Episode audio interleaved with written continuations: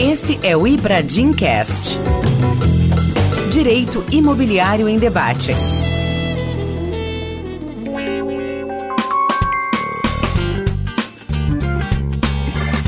Olá, este é o Ibradim Cast. E no episódio de hoje, eu, Alexandre Gomide, tenho enorme satisfação de entrevistar dois grandes professores e juristas. Professor Jorge César Ferreira da Silva é mestre e doutor em Direito Civil, professor, palestrante e parecerista. Professor Rodrigo Toscano de Brito também é mestre e doutor em Direito Civil, professor da Universidade Federal da Paraíba, advogado com muita especialização em direito imobiliário.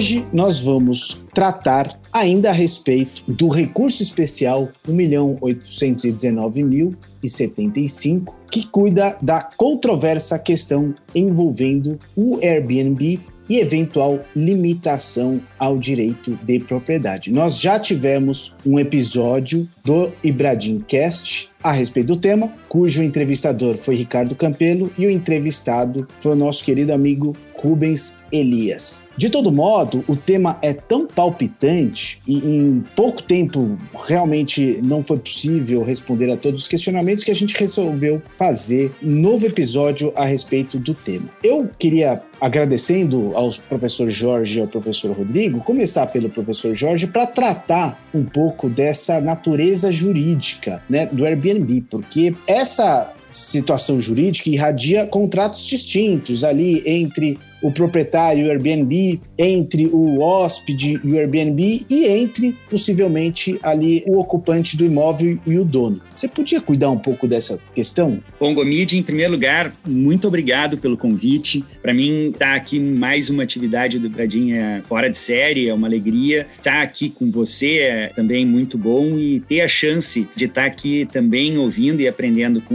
o professor Toscano é, assim, uma alegria enorme uma alegria maior, inclusive, porque me parece que nesse particular, nesse tema que você está trazendo, eu e o professor Toscano temos posições um pouco divergentes. Então, eh, me parece que a gente vai poder efetivamente aqui desenvolver um pouco das nossas compreensões e aproveitar para fazer com que os nossos ouvintes tenham uh, maior conhecimento né, a respeito das ideias, inclusive por intermédio da divergência. Vamos pensar um pouquinho, então, o que, que é a situação que foi posta no caso concreto, esse do recurso especial ou eventualmente daqueles que nós tratamos na normalidade dos casos envolvendo Airbnb ou plataformas similares a ele, né? Porque não é o único, ele é só o mais conhecido, mas existem outras tantas. E depois talvez tentar comparar um pouco com aquela situação do caso concreto, né? Porque me parece que existem algumas particularidades aqui. Bom, especificamente, né? O que, que nós temos na minha concepção quando nós estamos diante de uma relação jurídica envolvendo Airbnb? Em primeiro lugar, vou deixar isso bem claro. Eu quero afastar todos aqueles casos que a gente poderia dizer fora da curva, né? que não são os mais usuais. Tá? Me parece que esse é um ponto, inclusive, importante para o nosso caso concreto aqui, porque o recurso especial, esse do qual nós referimos há pouco, é um caso que goza de algumas particularidades. Então vamos ficar na situação geral. O que, que me parece que é essa situação geral? É aquela hipótese na qual eu ofereço um determinado imóvel para que alguém por intermédio de uma plataforma, pode ser o Airbnb, para que alguém venha a este imóvel, utilize esse imóvel por um determinado período e pague fundamentalmente por diária. Esse pagamento por diária não é absolutamente necessário, diga-se de passagem, mas é o usual. Também não é necessariamente, não é um dever conceitual que seja imóvel, pode ser eventualmente inclusive um móvel que pode ser dado aqui temporariamente a um terceiro mediante remuneração. Aquele modelo que é o mais tradicional é esse que eu comentei com vocês. Neste modelo, me parece que falta um detalhe relevante, ou melhor, tem um detalhe que eu quero dizer aqui que não está presente e que, para mim, é muito importante para a avaliação da natureza jurídica desse negócio jurídico ou desses negócios jurídicos que são celebrados. Qual é essa particularidade? Não me parece que exista, na maioria dos casos, quaisquer serviços atrelados à entrega de um determinado bem imóvel por um determinado período mediante remuneração. O que acontece é a entrega da posse temporária do bem e a remuneração tradicionalmente feita por período de diário. Na minha cabeça, essa nada mais é do que uma das hipóteses previstas na Lei 8245, no contrato de locação lá da nossa Lei de Locações, mais especificamente a locação para temporada. O que, que nós temos de particular, talvez, quando nós introduzimos o Airbnb ou qualquer plataforma das quais nós podemos referir? Nós temos um veículo de reunião de pessoas que é potencializado pela força da internet. No entanto, isso para mim não faz nem é nenhuma diferença daquilo que nós tínhamos, por exemplo, quando nós tínhamos um mesmo locador ou eventualmente um locatário num contrato que foi celebrado por intermédio de uma imobiliária. Eu tenho lá uma oferta que eu coloco numa imobiliária e essa oferta é realizada ou é aceita por uma pessoa que eventualmente eu, que sou proprietário, não conheço. Por que, que eu não conheço? Porque é um terceiro que age reunindo essas pessoas. Então, se nós olharmos este fato, em primeiro lugar, me parece que essa circunstância do Airbnb, a inclusão do Airbnb, não faz nenhuma diferença daquilo que nós tradicionalmente temos. Além disso, a alocação por temporada pode ser realizada até 90 dias, segundo a nossa lei. Ou seja, ela pode ser realizada por períodos inferiores, inclusive por uma diária, inclusive por horas, eventualmente. Né? Isso não está devidamente regulado, no entanto, se extrai da natureza das coisas quando nós olhamos a regulação da 8245. E aí se chega a um terceiro aspecto, que é saber se o envolvimento do Airbnb poderia ensejar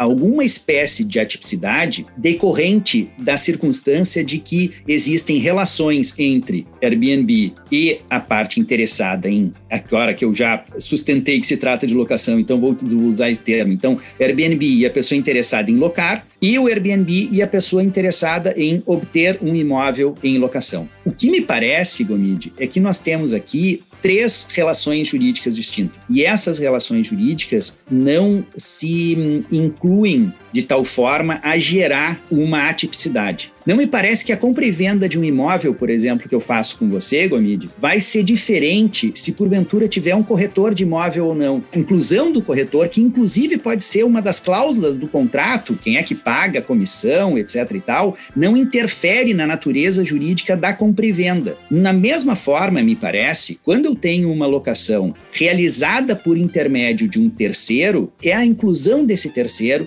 não interfere na natureza jurídica da relação jurídica que se estabelece. Então, por isso, me parece, eu tenho algo que muito se assemelha a uma prestação de serviços. Aqui a gente pode discutir, porque o caso do Airbnb envolve contrato internacional, enfim, mas envolve direito do consumidor também. Então, eu tenho algo que eu poderia classificar para facilitar aqui a nossa discussão como prestação de serviço de um lado, e eu tenho também, né, que envolve Airbnb em relação com o locador ou locatário, e eu tenho uma relação de locação por temporada entre locador e locatário. Então, na minha concepção, essa seria a natureza jurídica para os casos que nós podemos chamar de usuais de locações eh, envolvendo aplicativos. Perfeito, Jorge. Muito bem, professor Jorge. Muito obrigado pelas suas explicações. E aqui, justamente, eu gostaria de ouvir o professor Rodrigo Toscano. Antes, só um pequeno parênteses, é importante destacar que o professor Jorge César, essas afirmações que ele fez são já afirmações antigas, porque foi contratado pelo Airbnb para elaborar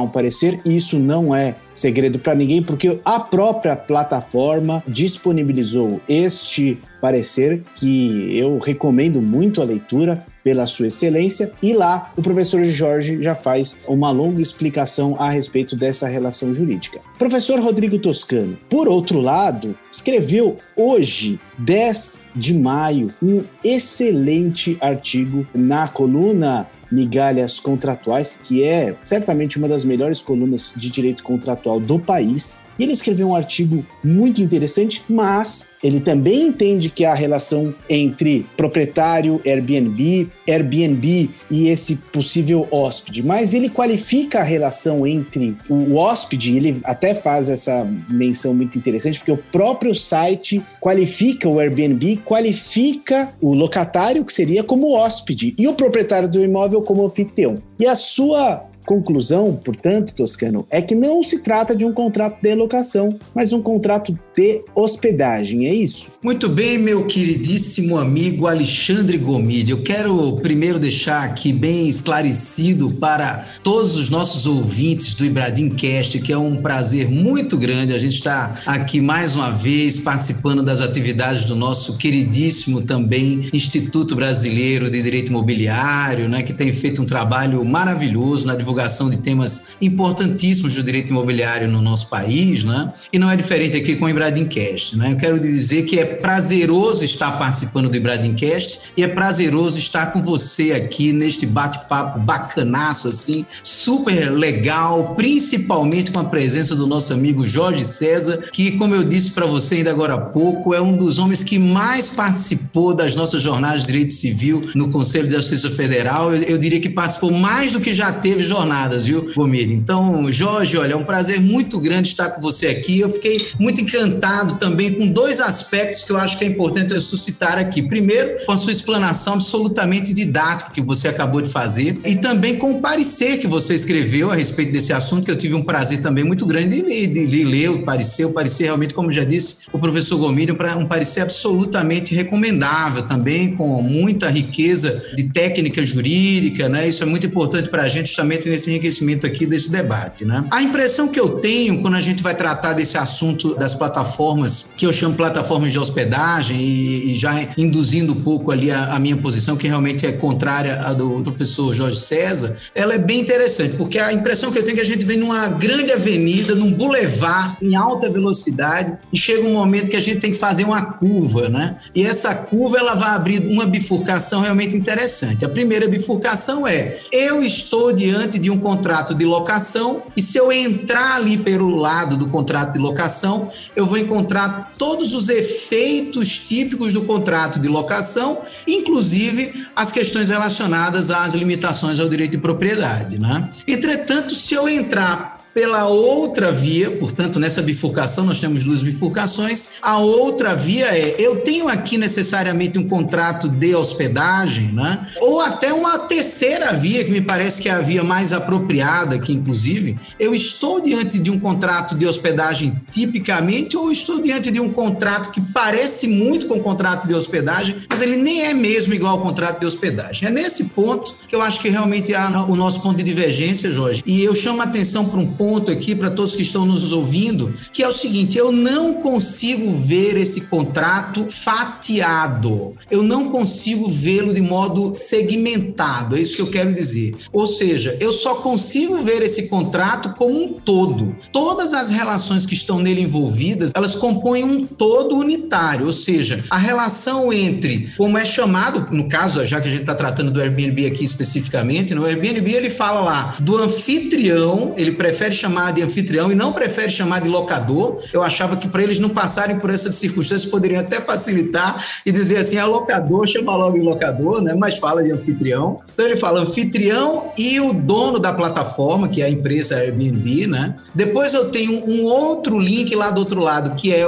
a empresa dona da plataforma, o Airbnb, e o hóspede, né? Assim chamado também, não chama de locatário, né? Chama de hóspede. Mas tudo bem, os nomes não viriam muito ao caso, vamos dizer que é, isso também não, não desconfiguraria. E ainda há uma outra relação jurídica aqui que se dá entre o próprio hóspede e o anfitrião. Né? O que é mais interessante a gente observar é que se a gente tirar qualquer uma dessas três relações jurídicas, o modelo de negócio ele se acaba. Por isso é que é um todo unitário. Se eu tirar a primeira etapa do raciocínio, ou seja, eu tiro a relação entre o anfitrião e o Airbnb, eu não tenho um imóvel para a hospedagem. Se eu tirar a relação entre o hóspede e o Airbnb, eu acabo com o principal atrativo do contrato, que é vender hospedagens em lugares que não sejam hotéis propriamente, em grande escala. E eu tenho uma outra relação que, se eu tirar, o contrato deixa de existir, que é a relação entre o anfitrião e o hóspede. Por isso é que é um todo unitário. Eu, inclusive, tive aqui a curiosidade de ler, logicamente, toda a parte que foi desenvolvida né, no parecer, Jorge, mas a, a, um ponto que me chamou muita atenção no parecer é a introdução do parecer, aqui que logicamente é desenvolvido, eu entendi aqui, pelo próprio pessoal que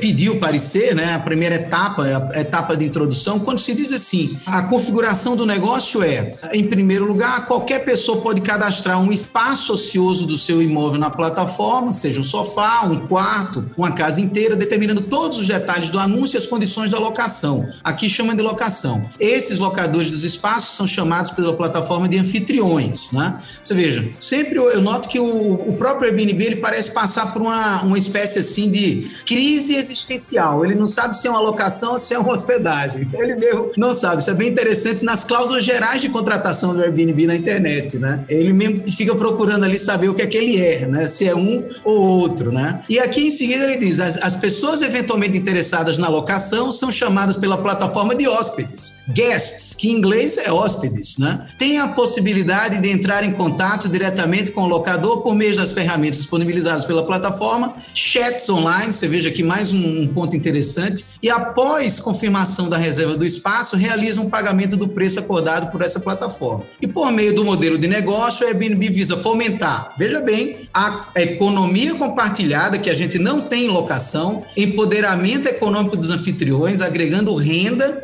o turismo sustentável que a gente também não tem na locação e o sentimento de pertencimento, democratizando as viagens e conectando viajantes de todo mundo das comunidades locais. Vejam que o ambiente aqui ele é muito mais complexo do que o ambiente do contrato de locação. Aliás, eu também não vejo como a hipótese de uma imobiliária no meio do negócio aqui, porque se eu tirar a imobiliária, o contrato de locação sobrevive. Se eu tirar o Airbnb, esse modelo de negócio não sobrevive. Eu não tenho o mesmo negócio se eu tirar o intermediário do meio aqui. Se eu tirar a imobiliária, o negócio locatício continua existindo. Se eu tirar o hotéis.com, que faz o mesmo serviço, o booking.com, que aliás são os grandes concorrentes hoje do Airbnb, né? É bom que a gente lembre disso. Booking.com é uma empresa do ramo de turismo, o hotéis.com é uma empresa do ramo de turismo. O Airbnb, eles fazem hoje a mesma composição, o mesmo serviço é prestado através dessas plataformas, além de tantas outras, inclusive são várias que existem nesse sentido. É por isso que eu acho que aqui realmente a natureza jurídica não é de contrato locação, ele é um contrato diferente do contrato de locação, ele é um contrato de hospedagem, digamos que não é um contrato de hospedagem estritamente, mas ele anda próximo ao contrato de hospedagem com, no seu sentido atípico, ou seja, ele não é propriamente um contrato de hospedagem, mas tem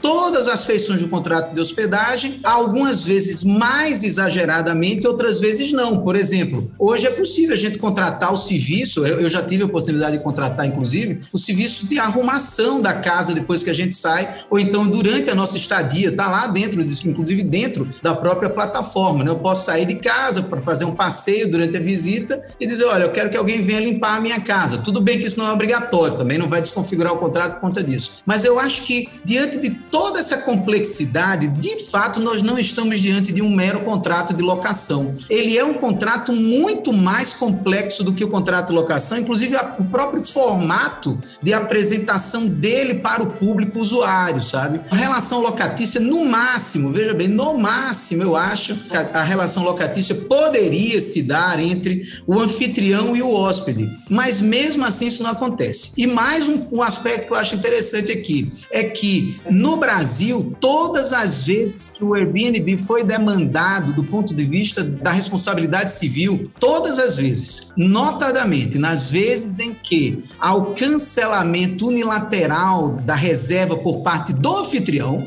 Vejam bem, isso não é possível no contrato de locação. A gente não pode simplesmente cancelar o contrato de locação, mas lá no Airbnb isso é possível, você vai pagar uma multa. Mas todas as vezes que isso aconteceu, o consumidor, porque aqui há uma relação de consumo muito forte, evidentemente, entre o anfitrião e o Airbnb e entre o hóspede e o Airbnb, há uma relação de consumo e todas as vezes que o hóspede foi ao judiciário, pediu indenização ao Airbnb, o judiciário ele admite que há uma relação de consumo e manda o Airbnb pagar a indenização que foi devida em razão do episódio, por exemplo, de cancelamento do próprio contrato que foi firmado. Veja, por hora, Gomir, eu vou parando por aqui, porque se eu for seguir, eu ainda vou seguir com a outra repercussão que eu acho que é interessante, né? Mas eu acho que dá pra gente esperar aí, até pra gente tornar aqui a nossa conversa mais emocionante, viu, Jorge? Tem outros pontos ainda aí, porque aí onde tá, eu acho que nesse ponto a gente entra na bifurcação. Enquanto você seguir pelo contrato de locação, tudo que você diz no parecer para contrato de locação, eu inclusive concordo plenamente. Concordo plenamente com o parecer do professor Anderson Schreiber, concordo plenamente com o voto do ministro Salomão, que inclusive eu quero deixar dito aqui consignado que é um voto super bem feito, absolutamente correto,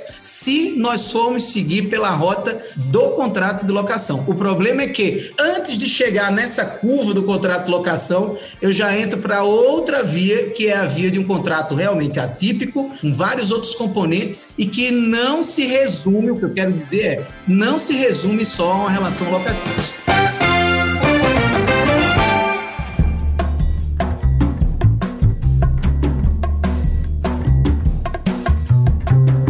Gente não, não vai encerrar o debate a respeito da natureza jurídica e vou passar a palavra para o professor Jorge César fazer as suas considerações, mas é importante a gente tratar desse recurso especial e que, enquanto nós gravamos este episódio, ele ainda não foi disponibilizado, mas o será nos próximos dias. Inclusive, é bem possível que quando deste episódio ele já esteja disponibilizado. De todo modo, no recurso especial 1 milhão 819 1975, não se tratava muito de um Airbnb, digamos, tradicional, porque na realidade consta aqui do pouco que eu pude entender do caso em concreto, que na realidade, naquele caso, era claramente um contrato de hospedagem, porque a proprietária do imóvel realizou reformas e adaptações na sua unidade de forma a transformar efetivamente numa hospedaria. Ela tinha propriamente ali um hostel e muita prestação de serviço, com café da manhã, com limpeza, e ali efetivamente talvez o acordo tenha entendido que se tratava de hospedagem em razão das particularidades daquele caso. Professor Jorge, queria que você explicasse um pouco desse caso em concreto, mas também de tudo que eu escutei do professor Rodrigo Toscano e concordo em grande parte com ele, se nós dissecarmos a prestação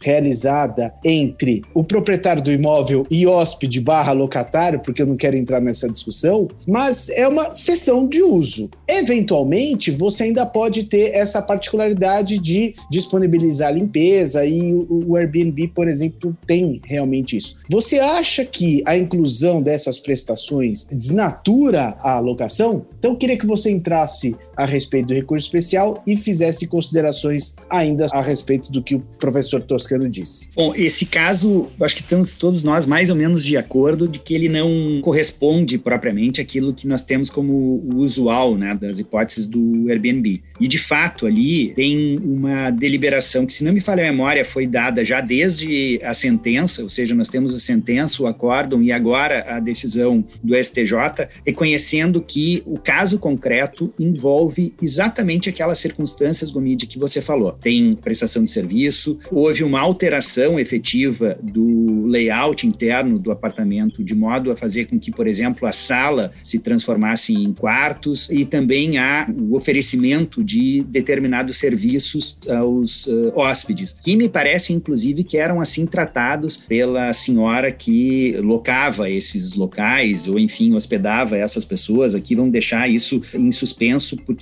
admite é, essa dupla interpretação. Na verdade, até na minha concepção, nós temos aqui sim um contrato de hospedagem. No caso concreto, me parece que não tem dúvida que se trata de um contrato de hospedagem. E, portanto, algumas deliberações que passaram a ser tomadas, ou pelo menos que eu fiquei sabendo, com base no recurso especial que foi julgado recentemente, que nós ainda não temos acesso ao acórdão, me parece que são ainda um pouco assodadas, né? um pouco rápidas demais. Essas deliberações me parece que ainda não têm condições de ser dadas com profundidade jurídica ou deliberações, por exemplo, assembleares, elas não podem funcionar direito porque esse precedente não é um bom precedente para a grande maioria dos casos. Esse precedente não é exatamente aquilo que o professor Toscano falou. A curva dele foi antes de chegar nesse precedente, porque na concepção dele, olhando aquilo que é o mais usual já do Airbnb, nós já teríamos algo que se aproxima muito mais à hospedagem do que propriamente à locação. E aqui eu acho que existem alguns temas que eu gostaria de voltar efetivamente para aquilo que ele comentou antes. E eu quero referir dois. Talvez a gente tenha mais aqui depois, porque ele já ele deixou algumas coisas na gaveta aqui, né, para o golpe do próximo round, né? Então vamos esperar o que, que vem depois. Mas eu quero citar dois temas que ele fez uma referência agora. Vou citar três. Vou começar primeiro por um que o próprio eh, Toscano não leva muito em conta, mas que eu acho que é importante aqui, que é aquelas referências à nomenclatura, né? E que nós vamos ter hóspede e tudo isso é verdade, mas a palavra hóspede ou a palavra anfitrião, para mim, indica só uma introdução àquilo que nós vamos falar agora, que é exatamente o ponto que eu queria comentar, que é o modelo de negócio do Airbnb. Eu não sou um representante do Airbnb aqui, não sou representante do Booking, não sou representante de nenhuma dessas plataformas nesse momento aqui que eu me encontro. Mas um ponto que me chama atenção é que o modelo de negócio de alguém não é elemento para a qualificação de um negócio jurídico realizado por esse alguém. Se eu, por exemplo, tenho interesse em consolidar uma determinada marca e eu quero, por intermédio, uma marca de cozinhas, eu, por intermédio do meu interesse, eu dou cozinhas para aparecer na casa de pessoas famosas, como, por exemplo, o Dr. Gomide e o Dr. Toscano, qual é o resultado disso? Evidentemente que a venda das minhas cozinhas vai aumentar violentamente, porque qualquer pessoa que vai na casa do professor Toscano vai sair bem alimentado e vai ficar impressionado né, com aquilo. Agora, isso não significa que os meus negócios não sejam de compra e venda ou de instalação de cozinhas. Para isso, eu tenho que olhar os não modelo de negócio. Eu queria só fazer um parênteses também, César, e concordando com você, a respeito de um contrato que eu estudei bastante, por exemplo, ele é intitulado na própria lei como locação, o artigo 54A, que cuida de build suit. E eu reputo que o simples fato de o legislador tê-lo chamado de locação não significa que ele é locação, porque na minha concepção ele é atípico. Então, realmente, o nome conferido pelos contratantes e muitas vezes até mesmo pelo legislador não significa que a natureza jurídica não possa ser distinta a partir da interpretação e da análise dos elementos essenciais desse contrato. O build to suit tem uma outra coisa que talvez nos ajude aqui. O build to suit é uma coletânea de contratos né? Por exemplo, tem um contrato de construção. Esse contrato de construção que é feito entre um empreendedor e uma construtora, ele é ditado fundamentalmente pelas necessidades daquela pessoa que vai contratar o build to suit, que vai utilizar esse imóvel. Isso não significa, no entanto, que esta pessoa é, seja parte do contrato de empreitada ou contrato de construção. Mais do que isso, isso não significa também que o modelo de negócio da pessoa que eh, constrói para oferecer como build to suit pare em pé esse modelo de negócio, não vai parar em pé se ele não tiver alguém que queira utilizar esse imóvel e se ele não tiver uma construtora, caso na hipótese de ele não ser o construtor. O que, que eu quero dizer com isso? Era o ponto que eu estava tratando antes. O modelo de negócios da parte envolvida num determinado contrato não necessariamente, ou pelo menos não me parece que seja a forma que eu tenho de estabelecer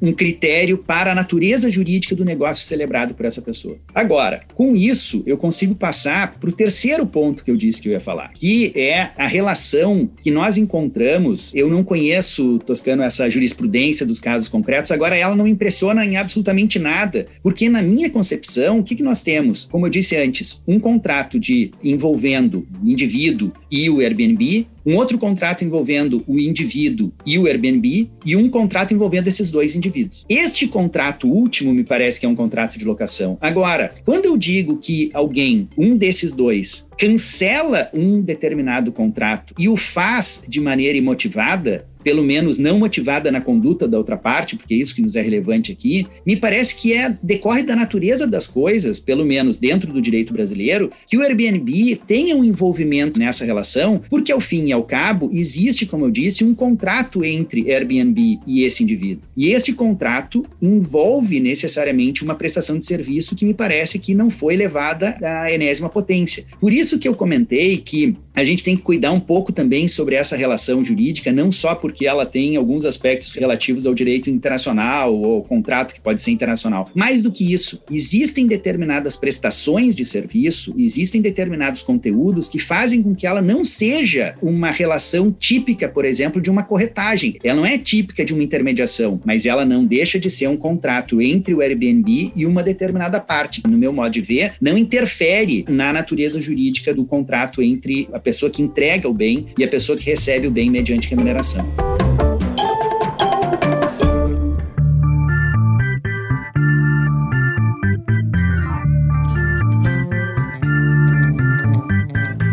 Senhores, bom, fato é, não me parece que a discussão, ainda que seja disponibilizado o acórdão, esse acórdão ele vai encerrar a discussão, porque efetivamente, até o presente momento, o STJ ele não enfrentou a tradicional locação, ou digamos, a forma mais comum do Airbnb, que é justamente eu fazer a locação ali por um final de semana de um determinado apartamento para ir lá com a minha família. Eu acredito ainda que a prestação de serviços seja ainda uma forma mais excepcional desse tipo de modelo de contrato. Isso ainda não foi enfrentado. Este caso concreto, ele tem lá as suas particularidades. Um próximo tema que eu gostaria de tratar com vocês diz respeito, ainda que se admita que o condomínio possa restringir o uso ou restringir a locação via Airbnb, como é que isso se daria? Caberia isso numa decisão assemblear? Haveria necessidade de uma alteração na convenção condominial mediante votação de dois terços dos proprietários para uma alteração como essa? Essa é uma outra questão que eu gostaria de ouvi-los. Começamos com você, professor Toscano. Gomídio, primeiro, só voltando um pouquinho aqui ao que o Jorge falou, que eu acho que é interessante, nós chamamos tudo isso de modelo de negócio, nós trabalhamos muito com a, a construção de modelos de negócios contratuais, né? Mas eu acho que é importante a gente dizer que o que a gente mesmo está a se referir aqui são as características deste contrato especificamente. Esse contrato é um todo, eu vou voltar a dizer isso. Ele é um todo que envolve prestação de serviço, envolve questões relacionadas à cessão da posse. Ele é um contrato objeto de um conjunto. De fato, ele é um conjunto de elementos que fazem com que nós tenhamos um novo contrato, na verdade, que é um contrato atípico porque não tem nome para ele, não é propriamente uma hospedagem, embora seja muito colado a ela, não é locação, porque de fato eu não vejo como locação propriamente, e isso a gente está sofrendo um pouco nessa questão da natureza jurídica, porque nós estamos diante da economia do compartilhamento. A economia do compartilhamento exigiu da gente criar, a gente fica com os paradigmas do passado, e só que os paradigmas são novos, a gente precisa realmente admitir que há uma nova roupagem, um novo contrato em andamento que é promovido pelo Airbnb, pelo Booking.com, pelo Hotels.com, pelos outros todos que têm a, a esse respeito, né? Gomide, veja, como eu disse ainda agora há pouco, na medida em que a gente entra pela via do contrato atípico, para mim não há nenhum tipo de problema nessa questão propriamente da proibição, porque proibição não há. A rigor, proibição não há. O que existe aqui é o que está, inclusive, autorizado pela lei. Quando a gente vai pegar o Código Civil, o Código Civil diz aqui bem claramente, aliás, isso é um ponto que eu achei importante a gente levar em conta, no artigo 1332 ele diz: institui-se o condomínio edilício por ato entre vivos ou testamento. Ou seja, nós podemos ter uma pessoa que tem um prédio, que tem vários cômodos, e ele pode criar matrículas para cada cômodo e exigir ali que uma determinada área seja área comum. Aliás, nos modos, por exemplo, que a gente teve mais recentemente com condomínio urbano simples, por exemplo, que a gente acabou fazendo esse mesmo formato, né? Só que legal. E a gente pode fazer isso contratualmente. Podemos fazer a instituição do condomínio edilício na incorporação imobiliária, que é o que acontece com 98% das vezes do caso caso brasileiro. Né? A gente tem lá um instituidor do condomínio, que é o incorporador, que senta lá na frente do computador dele e diz: Ó, oh, vou fazer aqui uma minuta da convenção de condomínio e, por ato de vontade, lá na hora de expor qual é a destinação que ele vai querer dar ao prédio, ele vai dizer: o prédio tem destinação residencial. É ato de vontade dele, com um ingrediente interessantíssimo aqui: é que ele publica esse ato de vontade no registro de imóveis, que ele é obrigado a publicar, em razão da, da do artigo 32 da Lei de condomínio e incorporação, da lei de incorporação, vamos assim dizer, como a gente sabe muito bem a respeito disso. Mas eu também posso fazer por testamento? Bom, o fato é que, de todo modo, eu tenho um ato de vontade. E na hora que eu tenho um ato de vontade, eu sou obrigado a dizer pela lei aqui, segundo diz o 1332, inciso terceiro, o fim é que as unidades se destinam. E eu tive vendo, tive fazendo um levantamento muito intensivo nesse, a esse respeito, né? Todos os comentaristas que tratam do inciso terceiro do artigo 1332 são unânimes, inclusive o nosso professor Orlando Gomes, o professor Melim, todo mundo que trata, o professor Caio Mário, li todos eles recentemente, todos eles dizem o fim a que se destina a unidade, o prédio em si, é importantíssimo para evitar que haja descontrole do uso da própria edificação. Eu não posso deixar de ter a finalidade. Veja, eu estou tratando aqui da finalidade a que se destina o prédio propriamente. E mais à frente, no artigo 1336, o Código Civil diz bem claramente também: são deveres do condômino. Veja bem,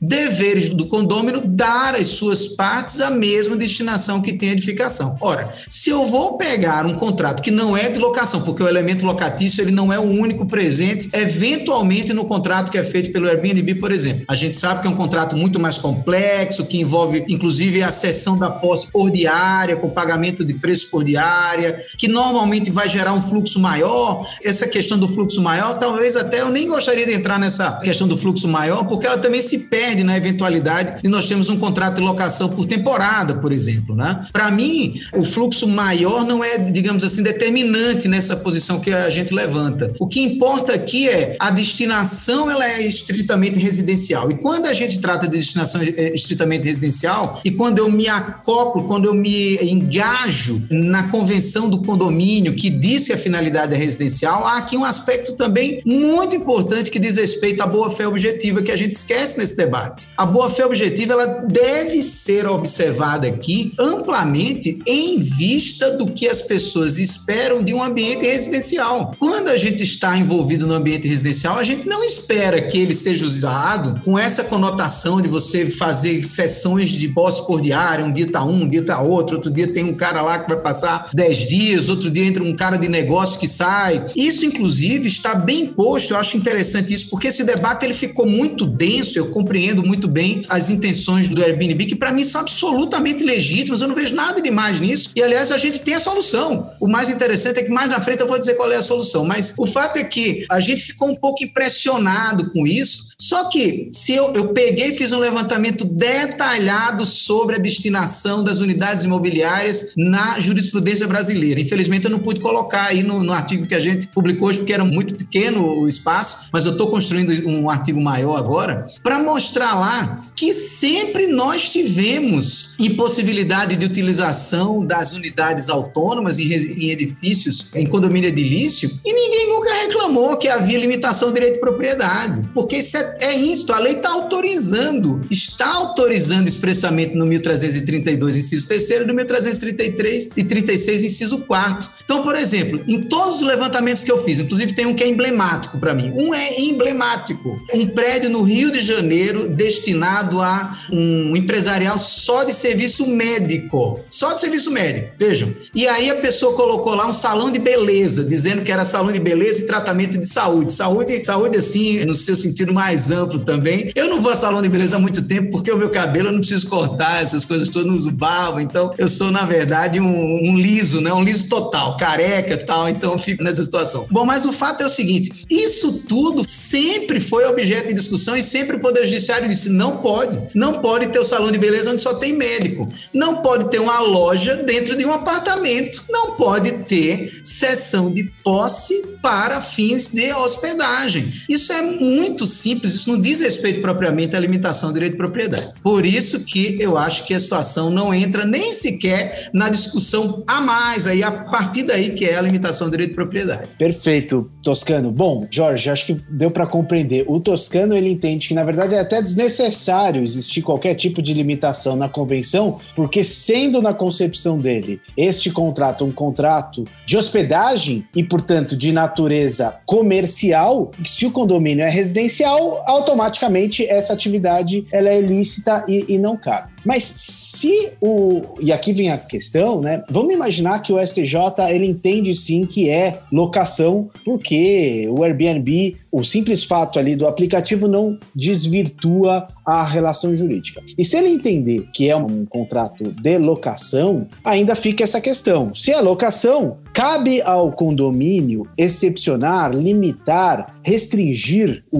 uso da unidade para esse tipo de locação? E aqui eu tenho algumas indagações. Em primeiro lugar, porque a gente sabe que boa parte, talvez até, Toscano, um papel um pouco mais dos incorporadores, porque eu que atuo muito na prática, vejo que, em primeiro lugar, aqui em, em imóveis no centro da cidade, de pequenas unidades, os próprios corretores comercializam o imóvel para dizer o seguinte: olha, isso aqui vai ser um investimento excelente para você alugar por Airbnb. E não existe nenhuma limitação na convenção condominial que é registrado no memorial de incorporação. Aliás, essa é uma dica que eu já começo a discutir. Será que não seria bom os incorporadores já na convenção deixarem claro isso, que este imóvel será utilizado também para locação via Airbnb? Ou se uma família está comprando um, prédio, uma unidade por andar, quer restringir inicialmente, quer regrar isso logo no momento da incorporação imobiliária, será que não caberia fazer essa restrição? Então, professor Jorge, mais cinco minutinhos aqui para te ouvir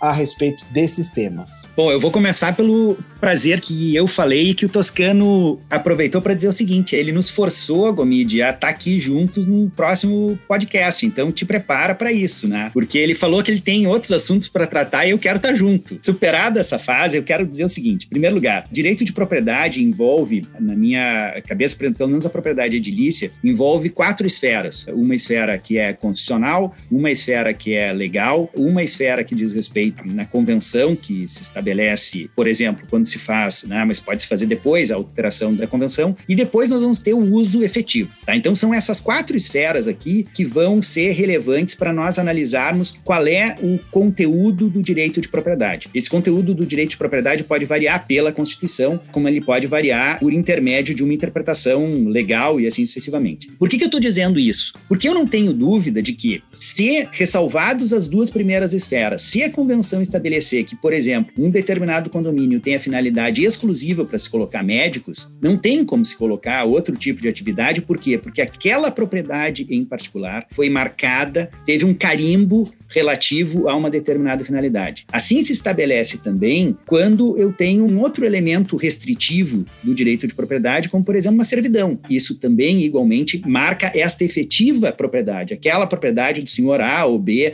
e assim sucessivamente. Portanto, aqui me parece que nós voltamos para aquela discussão a respeito da natureza jurídica das coisas, a natureza jurídica do contrato. E aqui eu gosto de ver o Toscano falar porque ele é absolutamente consistente, ele tem uma posição e ele permanece com ela e não tem nenhuma ausência de lógica naquilo que ele diz. O meu ponto aqui é efetivamente o seguinte: é saber se eu não tenho condições de identificar, porque é isso que eu identifico, um contrato de locação para temporada. Por que, que isso é importante aqui? Porque se nós pensarmos na alocação para temporada, eu vou ter, em primeiro lugar, o legislador dizendo que isso é possível. E se eu tenho o legislador dizendo que isso é possível, quer me parecer que o princípio da boa-fé não teria condições de dizer o contrário neste particular aspecto. Porque nós temos uma conformação constitucional, uma conformação legal que autoriza uma determinada prática. Eu tenho também uma convenção que também, em tese, pode autorizar, e voltando à tua pergunta, pelo menos ela é lacunosa, Gomide, e muitas vezes o será, porque a grande maioria dos condomínios que nós temos é anterior à realidade do Airbnb, então a tendência é que ela seja lacunosa. E aqui entra a questão de saber se eu estou diante ou não de um contrato que, na prática, vai gerar uma habitação ou um contrato comercial. Pois bem, ou um contrato, enfim, de hospedagem. Quer me parecer que eu não estou realizando aqui algo diferente daquilo que está previsto legalmente na 8245. E veja, se eu posso fazer isso sem o Airbnb, se eu posso fazer isso por intermédio de um terceiro qualquer, como por exemplo uma imobiliária, se eu posso fazer isso por intermédio dos classificados de um jornal, e isso não me é impedido, o que, que seria impedido se porventura eu incluo isso no Airbnb? A pessoa que dorme uma noite ou dorme dez, ela não realiza a mesma atividade? Nesse sentido, portanto, quer me parecer que sendo a atividade a mesma, sendo a finalidade do prédio o respeitado assim, eu não teria, portanto, como afastar a aplicabilidade da Lei 8245. Pois bem, aí nós vamos voltar para a tua pergunta mais específica, porque o nosso tempo é curto. A pergunta é: será que pode a Assembleia, por dois terços, alterar ou restringir essa atividade? Quer me parecer que não, porque na minha concepção, e acho que aqui nós discordamos, como a minha atividade é uma atividade efetivamente de habitação, por intermédio de locação, mas uma atividade de habitação, eu não entraria na primeira parte do 1351 do Código Civil, eu teria que entrar na segunda parte. E aí eu demandaria não um quórum de dois terços, mas da unanimidade dos condôminos. Então, é mais ou menos o que me parece, Gomide, no limite aqui do tempo que eu tentei respeitar. Ibradicas.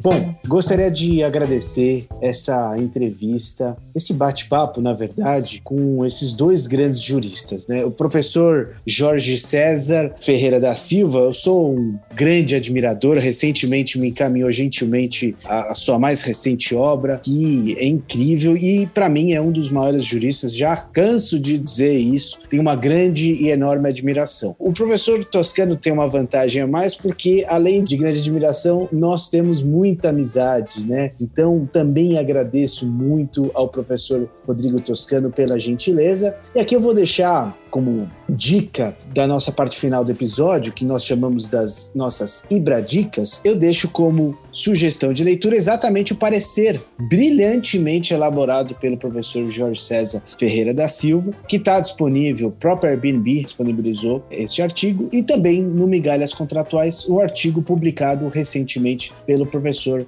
Rodrigo Toscano. Rodrigo Toscano, você tem dois minutos para fazer suas considerações finais e dar a sua dica. Bom, eu vou agradecer mais uma vez a oportunidade de estar aqui nos eventos e nas atividades que o Ibradim desenvolve, notadamente aqui com o nosso podcast, o Ibradim Cast, que é muito rico em informações e dessa vez, Gomide, eu tive esse prazer de estar com você e com o nosso Jorge César nesse bate-papo super bacana, super descontraído sobre um tema super difícil, né? É bom a gente lembrar disso, né? Que talvez tenha ficado assim com caras, poxa, mas um ou outro tem razão tal. Dá uma ideia assim de, de que o, o, assunto é bem simplesinho assim e tal. Mas a gente já viu que o grande problema está ali na natureza jurídica. Se for para um lado, se for para outro, tudo vai ser resolvido na natureza jurídica. Eu acho até que nem levando mesmo em consideração o caso concreto. Acho que o caso concreto é menos importante e mais importante a natureza jurídica do contrato. Nós estamos diante dele eventualmente. E quero dizer aqui mais uma vez que é um prazer muito grande ter estado com vocês dois aqui neste bate-papo muito bacana bacana e dizer que a minha dica é justamente no sentido de também incentivar essa leitura de que nós estamos diante de um contrato diferente, é justamente da leitura de um, um artigo escrito pelas minhas amigas Maria Helena Braceiro Daneluzzi, que escreveu um artigo muito interessante sobre esse tema, um artigo que tem um fôlego muito interessante. Maria Helena Braceiro Daneluzzi e Maria Lígia Coelho Matias, duas grandes amigas antigas que eu tenho lá de dentro da PUC de São Paulo, que escreveram sobre o sistema Airbnb e sua relação com o direito de propriedade e condomínio edilício. Esse artigo, inclusive, eu estou referenciando lá neste artigo que eu publiquei hoje, no Migalhas Contratuais, e depois, assim, quem tiver interesse de ler nessa perspectiva de que nós estamos diante de um contrato atípico de hospedagem, lá tem excelentes argumentos, eu, com os quais, inclusive, eu concordo plenamente. Né? Então, fica aqui a minha ibradica, né? justamente nesse sentido aí. E quero dizer que logo, logo a gente certamente deve se encontrar para outros eventos parecidos com esse, mas de modo muito mais desejado se ele puder ser presencial, com direito a abraço, aperto de mão e uma taça de vinho daquela assim caprichada que só se toma com grandes amigos como vocês. Um abraço grande, viu, Jorge? Sempre bom estar com você, um prazer muito grande. Com você e com meu amigo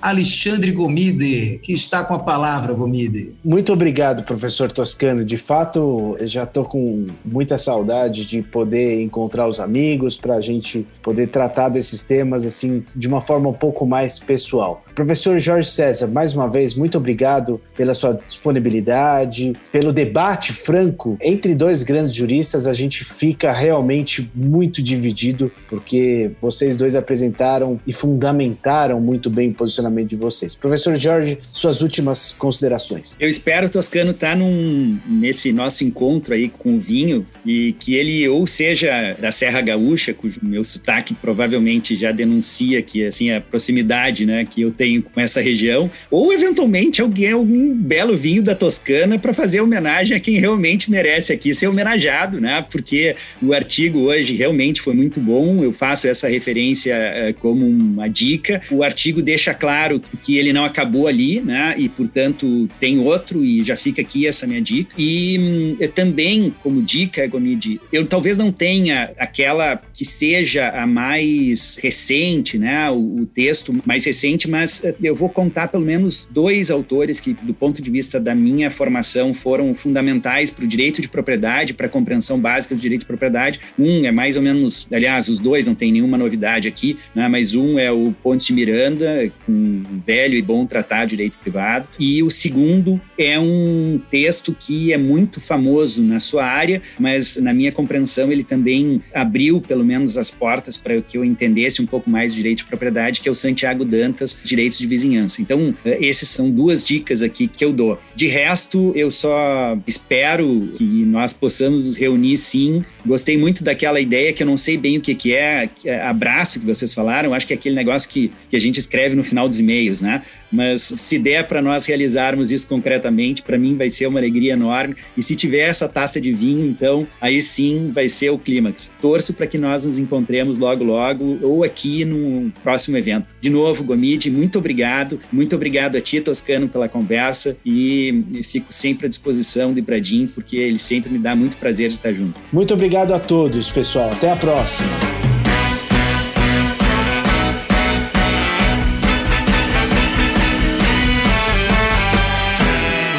Esse foi o Ibradim Cast. Nos siga no LinkedIn, Facebook e Instagram e fique ligado nos nossos próximos episódios. Este podcast foi editado pela Maremoto.